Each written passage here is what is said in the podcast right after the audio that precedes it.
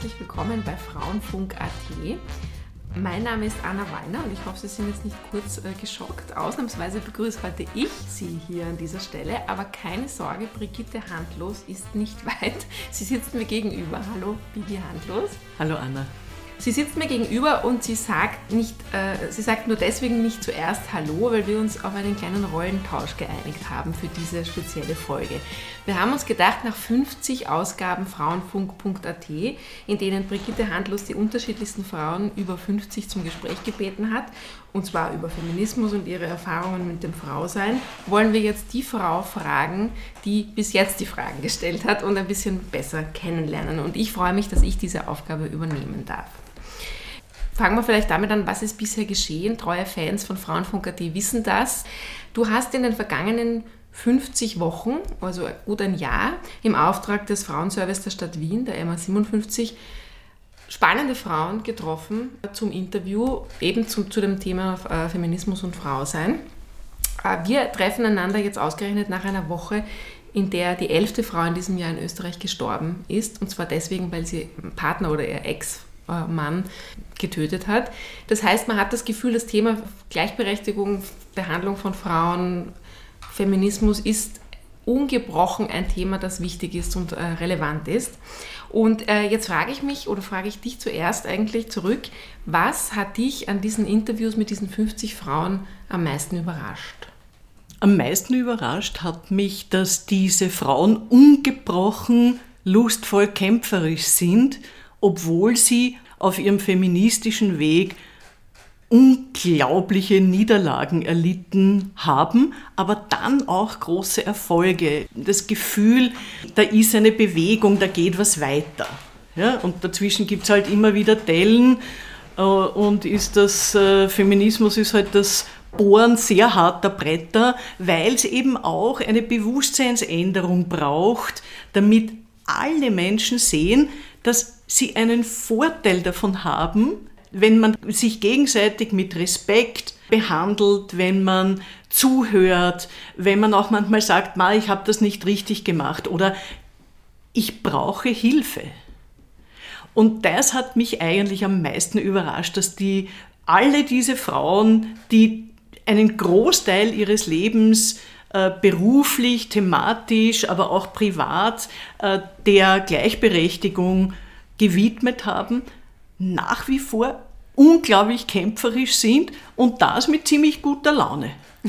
das ist wichtig. Das ist dir wahrscheinlich auch wichtig, wie ich dich Unbedingt. gut kenne. Genau. Unbedingt. Ähm, was mir aufgefallen ist, alle eigentlich, alle befragten Frauen sagen, es tut sich noch immer nicht genug. Es, manche sagen, also es gibt da auch Nuancen, manche sagen, es hat sich schon wirklich viel getan in den vergangenen Jahrzehnten, was Frauenförderung und Gleichberechtigung anbelangt. Und die meisten sagen immer noch, es muss sich etwas ändern. Nur was? Und da, da fange ich immer an, ähm, bei mir zu merken, wenn ich mit Menschen, die sich nicht so viel mit dem Thema beschäftigen, anfange zu diskutieren, dann ist genau das die Frage, wo man dann stehen bleibt und das Gefühl hat, das Gegenüber, das nicht so viel im Thema ist, denkt sich, na bitte, was, okay, ist doch eh schon so viel, was sich tut. Was ist so aus, für dich der Sukkus der vergangenen Gespräche gewesen? Was, wo müssten wir noch, müssen wir wirklich noch besonders den Finger hinlegen? Wir haben gesetzlich in Österreich irrsinnig viel erreicht, was die Gleichbehandlung betrifft, aber wir leben es nicht. Es ist nicht nichts mit Leben erfüllt, weil Gleichbehandlung, Respekt dem anderen gegenüber, auf Augenhöhe miteinander sprechen, überhaupt mal miteinander reden, außer sich oberflächlichen äh, Smalltalk äh, an den Kopf zu werfen oder nur mehr organisatorische Dinge zu besprechen, ist halt nicht so einfach. Und das setzt sich bei uns in der Gesellschaft ganz, ganz schwer durch. Mhm. Meine Theorie ist, und das haben mir viele Frauen bestätigt, auch in diesen Gesprächen, ist erstens, das Patriarchat ist bei uns nach wie vor ganz stark, auch dadurch, dass der ländliche Raum sehr stark ist in Österreich und dort noch eine sehr starke konservative Struktur vorherrscht. Also dieses äh, wunderbare Bild der Kernfamilie und alle sind füreinander da, aber die Frau macht halt ihren Part und der Mann bringt das Geld heim. Ich sage es jetzt einmal so. Ja. Der Besitz gehört dem Mann, die Frau darf daran teilhaben, wenn er großzügig ist. Das ist das eine. Das zweite ist, Religion und Staat sind zwar am Papier getrennt, aber die Religion und der Katholizismus spielen bei uns eine große Rolle. Natürlich auch zunehmend der Islam und das Judentum. Jetzt auch, was Frauen betrifft, sind ja Religionen generell keine aufgeklärten Bewegungen, sage ich einmal. Ja. Äh, und da wird es dann schwierig, weil in den Köpfen der Menschen in Mitteleuropa, sage ich jetzt mal, aber gerade im deutschsprachigen Raum, ist dieses konservative Bild der Frau hat sich festgekrallt und wir kriegen es ganz schwer weg. Und am allerschwersten kriegen wir es weg, wenn wir politische Kräfte haben, die kein Interesse daran haben, es wegzukriegen. Mhm. Wir hatten politische Kräfte in Österreich eine Zeit lang, das ist so eine Auf- und Abbewegung, die waren daran interessiert. Äh, und derzeit zum Beispiel haben wir wieder ein sehr starkes konservatives Familienbild, das äh, vorherrschend ist, weil überall kracht rund um Atom und Pandemie und Krise etc. Und da ist es sehr einfach, diese Rollenverteilungen, diese alten konservativen Rollenverteilungen beizubehalten. Man würde es nicht verändern. So wie du gerade sagst, die Pandemie, das war ja auch ein Thema im vergangenen Jahr, dass wir gesehen haben, dass sich gerade dieses Thema Homeschooling, Hausarbeit und so weiter auch wieder ganz stark im klassisches Rollenbild äh, ist angesprochen worden, ganz stark auf, die, auf den Schultern der Frauen abgeladen wurde eigentlich. Für mich ist ja die wesentliche Frage, warum wir uns das gefallen lassen. Ja, und was glaubst du? Weil es einfacher ist darauf zu pochen, auch in den eigenen vier Wänden zu sagen, du, ich bin jetzt auch im Homeoffice, ich brauche jetzt sechs Stunden am Stück meine Ruhe. Und lass uns mal schauen, wo wir auf unseren 50, 60 Quadratmetern zwei Plätze einrichten, auch wenn die Kinder da sind, wo wir nebeneinander und trotzdem unsere Ruhe haben. Mhm. Und dass man sozusagen sich ausverhandelt. Das ist jetzt meine Zeit, das ist mein Platz, bitte kannst du heute das machen, morgen mache ich das, äh, geben wir die Kinder in den Kindergarten, ja oder nein. Dieses Bild Rabeneltern, wenn man die Kinder in eine Betreuung gibt, weil man ja leider sonst auch noch was zu tun hat. Das ist ganz schwer wegzukriegen und es ist eben schwer auszuhalten. Ja, man muss alles erkämpfen. Und das höre ich von vielen Frauen, dass ihnen das zu anstrengend ist. Ich wollte gerade sagen, das ist ein, ein Thema, das ich auch immer wieder ähm, beobachte oder bespreche, dass es tatsächlich immer noch viele Frauen und Familien gibt, wo auch dieses Verhandeln des Wer bleibt zu Hause, jetzt auch einmal ganz abgesehen von einer Pandemie, also wo es ganz klassisch geht um die Frage, wer nimmt Grenz, wie viel, wie lange, wie, wer geht danach in Teilzeit, wer bleibt in Vollzeit, die dann teilweise den Eindruck vermitteln, ja, das geht einfach nicht, weil der Partner hat den wichtigeren Job, verdient mehr oder was auch immer. Die Frauen vermitteln den Eindruck, dass es ihnen, wie du gerade sagst, vielleicht sogar, dass es schwieriger ist und komplizierter ist, es zu verhandeln, als einfach den Weg zu gehen und sich dabei einzureden, na, wir sind eh schon weitergekommen. Äh, und dabei aber zu übersehen, dass ein paar elementare Dinge noch gar nicht so viel weitergedreht wurden. Völlig richtig. Und ich muss ehrlich sagen, um jetzt zurückzufragen, die Gespräche, die, die du auch geführt hast mit deinen Interviewpartnerinnen, das sind so Gespräche, wo es, glaube ich, vielen Frauen, die ähnlich denken, oft dabei geht beim Zuhören, ja, stimmt, genau, und das stimmt, und das ist richtig, und wir müssen was tun. Und dann hat man aber oft das Gefühl, was bringt es, wenn wieder die Frauen, die ohnehin schon ein Bewusstsein dafür haben, darüber sprechen und sagen, es muss sich etwas tun? Deshalb bin ich ja dafür, dass wir die Partner, die Männer viel mehr mit einbeziehen. Also dass wir Frauen unterstützen in ihrer Verhandlungstaktik beziehungstechnisch, dass aber auch die Beziehung noch gut ist. Aber den Männern zu sagen, hey ja, ihr müsst jetzt auch leider den Mist tragen und wir müssen uns das aufteilen mit der Hausarbeit und bitte kümmert euch um die Kinder, weil ihr habt einfach so viel mehr davon. Wir müssen den Männern beibringen, dass sie was davon haben wenn sie sich mit uns die Arbeit aufteilen, ja, also die Care-Arbeit. Die Verantwortung. Das ist ja auch nicht immer nur, das ist nämlich eine Seite, die manchmal vergessen wird. Wenn du dir die Verantwortung teilst mit jemandem anderen, hast du sie nicht mehr ganz alleine. Und weil das Thema haben wir ja auch immer wieder, dass dann Männer sagen, äh, naja, man hat das ja von mir erwartet, dass ich sozusagen das Haupteinkommen äh, in die Familie bringe und ich habe immer so schwer gearbeitet und ich weiß nicht, all diese Dinge, die da kommen. Eine Verantwortung teilen bedeutet auch, dass man eben ein bisschen was davon abgibt, von dieser Last. Da stimme ich dir vollkommen zu. Viele Frauen natürlich sind so die Herrscherinnen von Heim, Herd und Kindererziehung. Viele benutzen das auch als Machtmittel, nicht alle. Und da müssen auch die Frauen ein bisschen die Zügel locker lassen. Ich erzähle eine kurze Geschichte bin mit einer Freundin, Kleinkind, äh, gerade auf die Welt gekommen, also ein paar Monate alt, im Burgtheater, erster Abend, ihr erster Abend seit langem weg. Und in der Pause greift sie zum Handy und will ihren Mann anrufen, um zu fragen, du Schatzi, ist eh alles in Ordnung mit dem Kind? Und ich habe gesagt, du, wenn du das jetzt machst, gehe ich auf der Stelle und schaue mit dir dieses Theaterstück nicht fertig an, weil der kann das.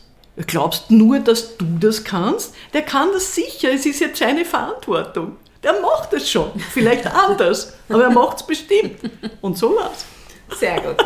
Äh, wenn du jetzt schon so eine persönliche Geschichte erzählst, ist das vielleicht ein guter Übergang zur, zur nächsten Frage. Ich wollte ja vor allem auch gerne das mit dir hier machen, weil ich finde, äh, nachdem du die vielen Fragen gestellt hast, ist es auch an der Zeit, dass wir dich ein bisschen besser kennenlernen und auch ein bisschen was von deinem Verständnis von Feminismus. Das scheint natürlich immer so ein bisschen durch bei den Interviews, die du geführt hast, aber trotzdem äh, ist es was anderes, wenn man selber dann nochmal im Mittelpunkt steht. Vielleicht nochmal so ein paar biografische Fakten. Wenn ich dich so kurz umschreiben müsste, dann bist du für mich die Vollblutjournalistin schlechthin. Eine Vielleserin auch mit Faible für Reisen, Wandern und vor allem auch Kunst. Man könnte auch sagen, mit einem leichten Hang zum Kunstsammeln. Und ich weiß, dass du zwar keine gebürtige Wienerin bist, aber eine leidenschaftliche Wienerin, die sich trotzdem vor gut 20 Jahren entschieden hat, hin und wieder auch ein bisschen Pause von Wien zu machen und sich Richtung Burgenland und Neusiedlersee ähm, verortet hat. Aber ich schlage vor, dass wir ein bisschen konkreter werden. Geboren bist du Ende der 50er Jahre in Linz. Und du hast mir mal erzählt, dass du eine ziemlich schöne Kindheit hattest. Ja, ich hatte eine tolle Kindheit, geprägt von einer zwar kleinen Wohnung mit Balkon, aber dann ein riesiger Garten und eine Schar von Kindern, weil in dem Wohnblock, wir lebten in so einer Föstsiedlung, mein Vater war ja in der Föst, wir sind runtergeströmt in den Garten und haben gespielt und die Eltern haben immer nur, also in dem sind die Mütter, haben immer nur runtergeschrien, Essen! Und dann sind wir alle auf und dann sind wir wieder runter. Es gab ein paar Regeln, aber prinzipiell waren wir miteinander beschäftigt. Und das war natürlich fantastisch. Du bist dann nach dieser wunderschönen Kindheit nach Wien zum Studium gekommen, ähm, Anglistik und Germanistik und hast, was ich immer wieder vergesse, ein paar Jahre auch als Lehrerin in einem Gymnasium unterrichtet. Ja, ich habe sehr gern unterrichtet. Also ich habe ja Lehramt studiert und englische Literatur ich habe eigentlich in Salzburg begonnen und das, diese Mischung aus Katholizismus und Nazitum, das war nichts für mich. Also äh, erstens war ich in einem falschen Studentenheim, Studentinnenheim bei den Klosterschwestern und es war kein Besuch erlaubt. Und also das war gar nichts, bin nach drei Wochen ausgerissen, habe die Mama angerufen und gesagt, du, ich gehe jetzt nach Wien, das halte ich nicht aus. Und bin nach Favoriten gezogen, so übergangsmäßig, weil das, hat, das gab nichts mehr anders. Und dann bin ich aber ins oberösterreichische Studentenheim äh, gezogen im siebten Bezirk und in meiner ganzen Wien-Zeit, ich kam 1976 äh, nach Wien, habe ich nur in drei Bezirken gewohnt. Dem sechsten, dem, dem siebten, dem fünfzehnten und dem sechsten. Mhm. Mhm. Also immer eher innerstädtisch orientiert. Und ich habe im 16. unterrichtet in der Maroltinger Gasse und das war eine tolle Zeit. Mhm. Es war erstens eine fantastische Schule.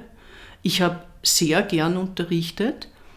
Ich hatte eine, im Probejahr einen fantastischen äh, einführenden Lehrer, von dem ich wahnsinnig viel gelernt habe, vor allem Widerstand gegen die Bürokratie. Mhm ich hatte großen Spaß mit den jungen Leuten, habe mir aber dann, ich hatte dann eine Klasse von der ersten bis zur achten und dann waren die sozusagen Flüge und ich habe mir gedacht, ich möchte noch schauen, ob es was anderes gibt im Ich wollte gerade sagen, wenn du das so erzählst, das war eine tolle Zeit, eine gute Schule, ein super Einführungslehrer. Wieso kam dann ähm, 1990 der, der Wechsel ins, äh, in die Medienbranche? Weil in der Schule ist immer dasselbe. Mhm. Und du kannst entweder ins Ministerium wechseln oder Direktorin werden. Beides fand ich unattraktiv. Und du hast das immer mit Leuten zu tun, hauptberuflich, die weniger wissen als du das ist einfach so, weil die jungen Leute einfach weniger Erfahrung haben. Und obwohl ich die Kinder total interessant fand und die Jugendlichen, aber dann habe ich mir gedacht, ich würde doch gern auch hauptberuflich mal mit Erwachsenen arbeiten. Und dann hast du gedacht, du fangst einmal beim Standard an. Sag ich jetzt naja, äh, typisch österreichisch. Ich war schon viele, viele Jahre mit Martina Salomon befreundet und die war meine Nachbarin in Wien. Und die hat gesagt, du, ich rede mal mit dem Ressortleiter in der Innenpolitik im Standard, vielleicht braucht man einen Ferialpraktikanten. Das war dann ich. Ich glaube, ich war die älteste Ferialpraktikantin, weil ich war 33 und das ging gut.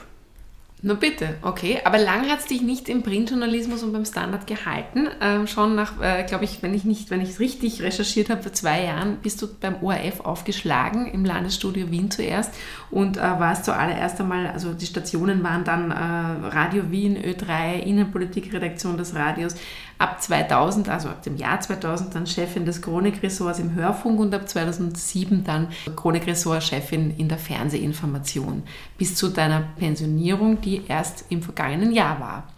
Und ähm, jetzt frage ich mich, du hast in 30 Jahren ORF mindestens vier Generaldirektoren, ich habe es ehrlich gesagt nicht genau nachgezählt, und eine Generaldirektorin erlebt.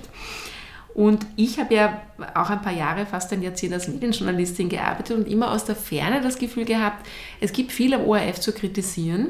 Ich hatte trotzdem den Eindruck, das Thema Frauen und Frauengleichberechtigung steht zumindest in größeren Lettern auf den Bürotüren als in vielleicht vergleichbaren Privatmedien.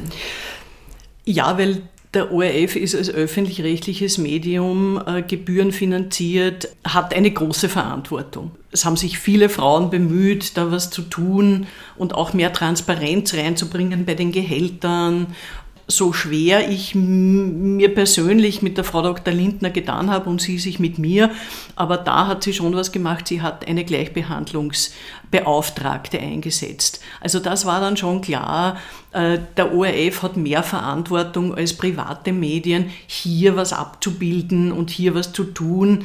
Und da ging dann schon ein bisschen was weiter. Ja. Aber war das jetzt, wenn man so deine Karriere ansieht, war das leicht, eine Karriere ähm, auch bis zum Chefsessel im ORF zu machen oder musstest du dafür viel ähm, Ellbogen? Ähm, na, ich hatte wahnsinnig, ich glaube, ich hatte wahnsinniges Glück. Also ich hatte einen Chefredakteur im Landesstudio Wien, der mich sehr geschätzt hat. Äh, man braucht im ORF immer jemanden, der ein bisschen anschiebt, und das war der Karl Amon, hat sich gedacht, oh, die ist fleißig, die kann das, äh, die macht das, die kann Teams führen. Und dann war es die Kathi Zechner im Fernsehen. Und dann war ja der Karl Amon noch mein Chefredakteur äh, in der Zeit im Bild. Und da hatte ich den Karl Amon und den Stefan Ströbitzer immer im Rücken.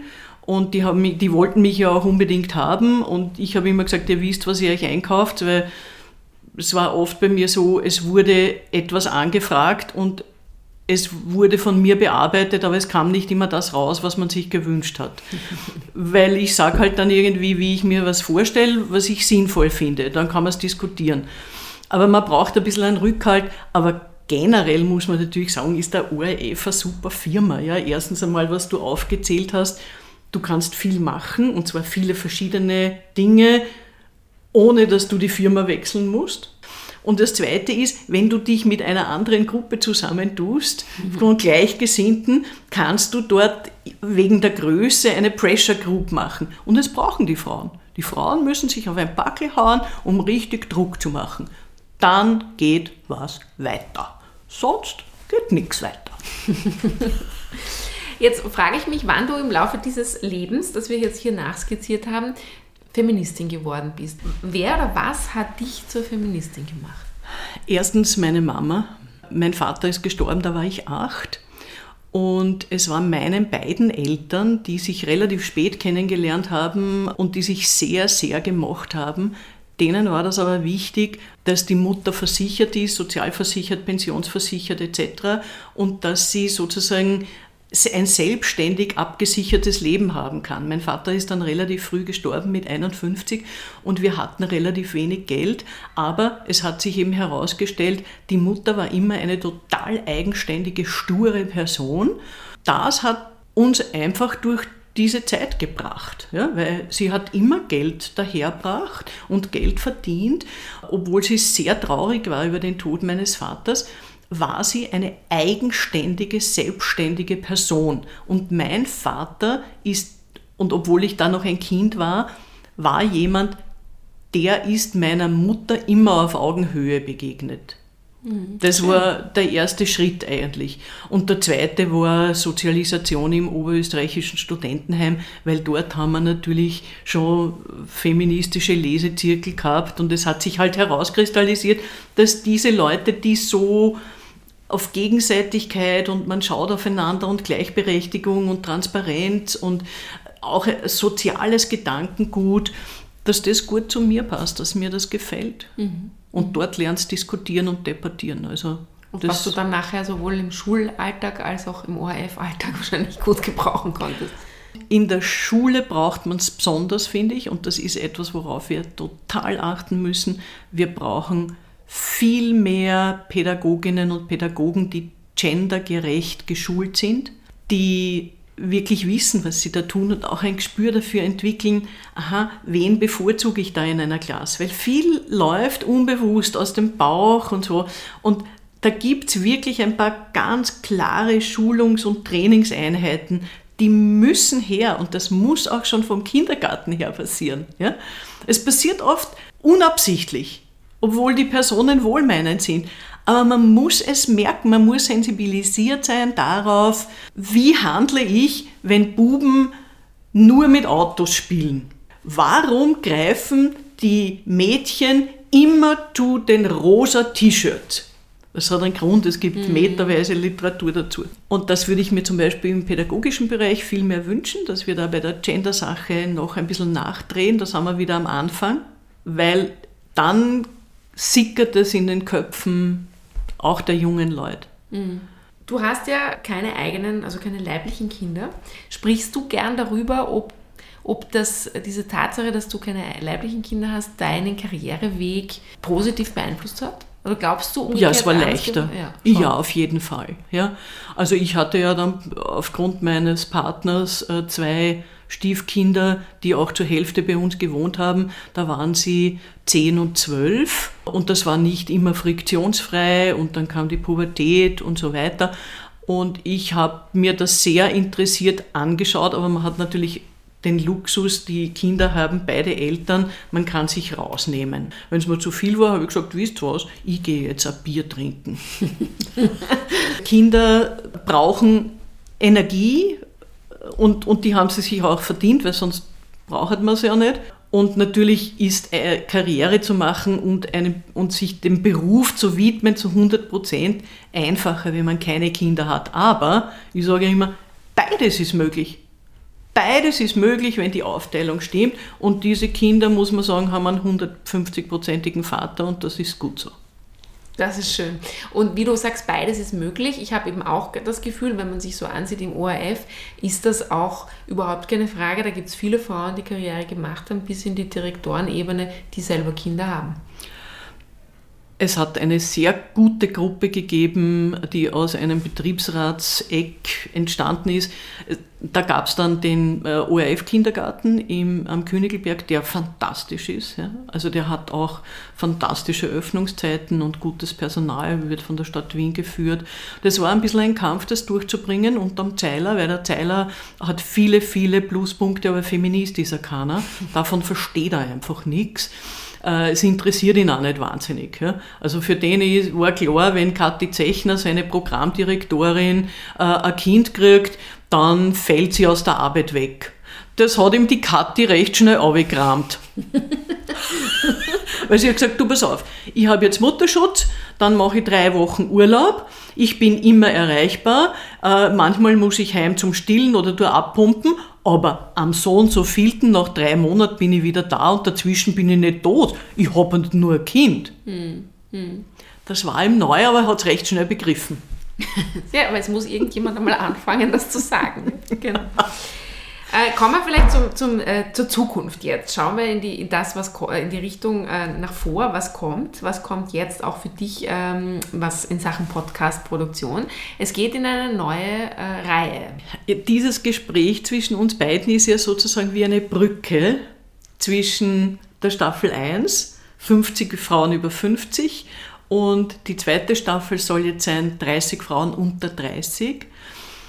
Und äh, im Gespräch mit der Laura Wimmer von äh, der Frauenabteilung der Stadt Wien haben wir gesagt, okay, das ist vielleicht ein bisschen ungerecht, dass wir diese mittlere Gruppe, also zum Beispiel dich, auslassen. Und wir möchten gerne äh, doch trotzdem eine Brücke bauen dazu, ja, weil das sind auch die Frauen, die auch wichtig sind. Aber jetzt mal ist es, finde ich, wichtig zu schauen, was machen die ganz Jungen Und ich habe schon ein paar Gespräche geführt und ein bisschen vorgefühlt. Und ich muss sagen, die sind so kämpferisch interessant wie die etablierten Frauen.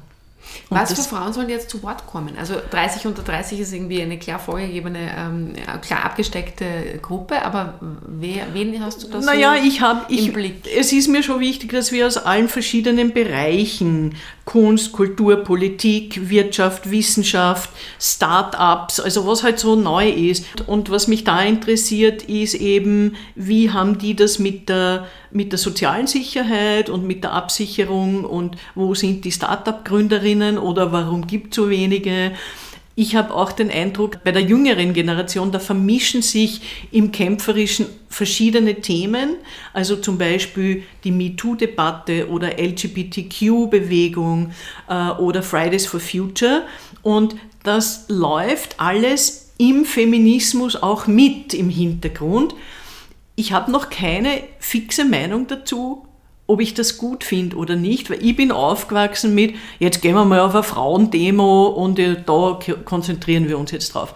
Das ist, glaube ich, nicht mehr so, aber es ist interessanter. Interessant finde ich ja, dass es immer wieder geheißen hat, gerade in den vergangenen Jahren. Ich erinnere mich auch an ein Buch von der äh, Angelika Hager, der Profiljournalistin, wo es darum gegangen ist, dass sie beobachtet hat und auch angeblich von Studien untermauert wurde, dass sich die jüngeren Frauen eigentlich ein bisschen abwenden vom Thema Feminismus, weil sie das Gefühl haben, sie haben eigentlich alles erreicht. Die eigenen Mütter waren schon halbwegs gleichberechtigt, so wie wir gerade eben geschildert haben. Man hat das Gefühl gehabt, sie haben mehr Rechte, aber manches ist eben immer noch äh, schlecht verteilt gewesen zwischen Mann und Frau.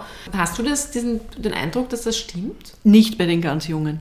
Also es war nicht bei den mittleren ja, aber bei den Jungen gar nicht.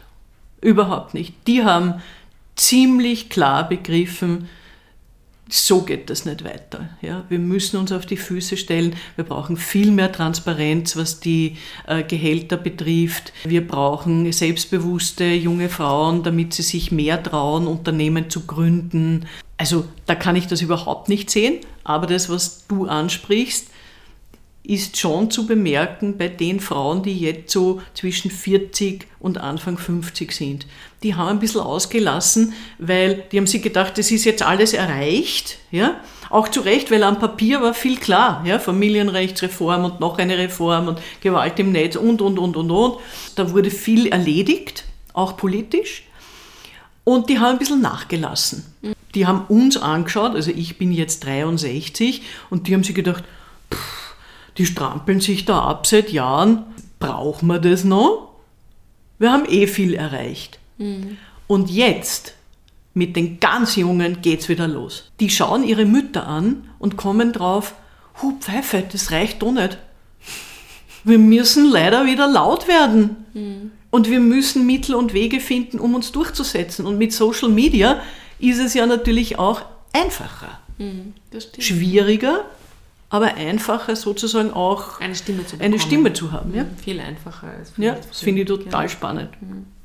Gab es eigentlich noch bei den 50 über 50 Frauen äh, jemanden, den du gern gehabt hättest und die, die dir abgesagt hat oder die unerreichbar war? Ja, die Wally Export fehlt mir. Die war leider im Krankenhaus. Und die Marlene Strerowitz hätte ich noch gern gehabt. Die habe ich aber leider nicht erreicht. Ja, das waren die zwei, die zwei Hauptproponentinnen. Und ich hätte tendenziell gern ein bisschen mehr Frauen aus der Wirtschaft gehabt. Das ist aber nicht ganz einfach, weil die wollen manchmal zu feministischen Sachen nichts sagen. Mhm. Was mich sehr freut, ist, wenn ich mir so anschaue, die, die vergangenen Folgen, da waren doch fast jede Frau oder viele waren ganz gut bekannt und man, man, Brigitte Ederer, Helene Klar, die Scheidungsanwältin, ähm, die schon erwähnte Kathi Zechner und so weiter. Also auch für mich schon viele Frauen, die ich, die ich irgendwie beobachtet habe und kenne. Und ich freue mich jetzt sehr, was die neue Staffel anbelangt, dass da jetzt sicherlich äh, ganz viele Frauen äh, vorkommen, die ich auch nicht kenne. Das würde mich wundern. Äh, und äh, bin deswegen schon sehr, sehr neugierig. Und ich frage mich nur, ob dann vielleicht in einer dritten Staffel, weil du heute schon mal erwähnt hast, man sollte die Männer mehr einbinden, ob dann vielleicht in einer dritten Staffel einmal lauter Männer vorkommen, die entweder wirklich erklärte Feministen sind oder es noch nicht sind. Ich muss ja dazu sagen, was mich besonders freut, ist, dass die Marie Lang mhm. jetzt einen Podcast macht, wo sie die Stimmt. Männer abklopft und ich finde, sie macht das fantastisch.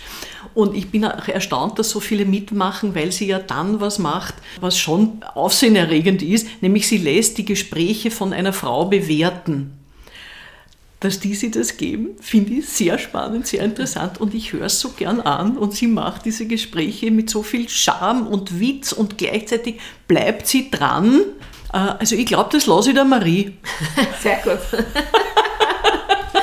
Liebe Bigi, ich freue mich auf jeden Fall sehr, dass wir miteinander reden konnten und auch, äh, ich freue mich, wie gesagt, sehr auf die kommenden nächsten 30 Folgen. Danke, Anna.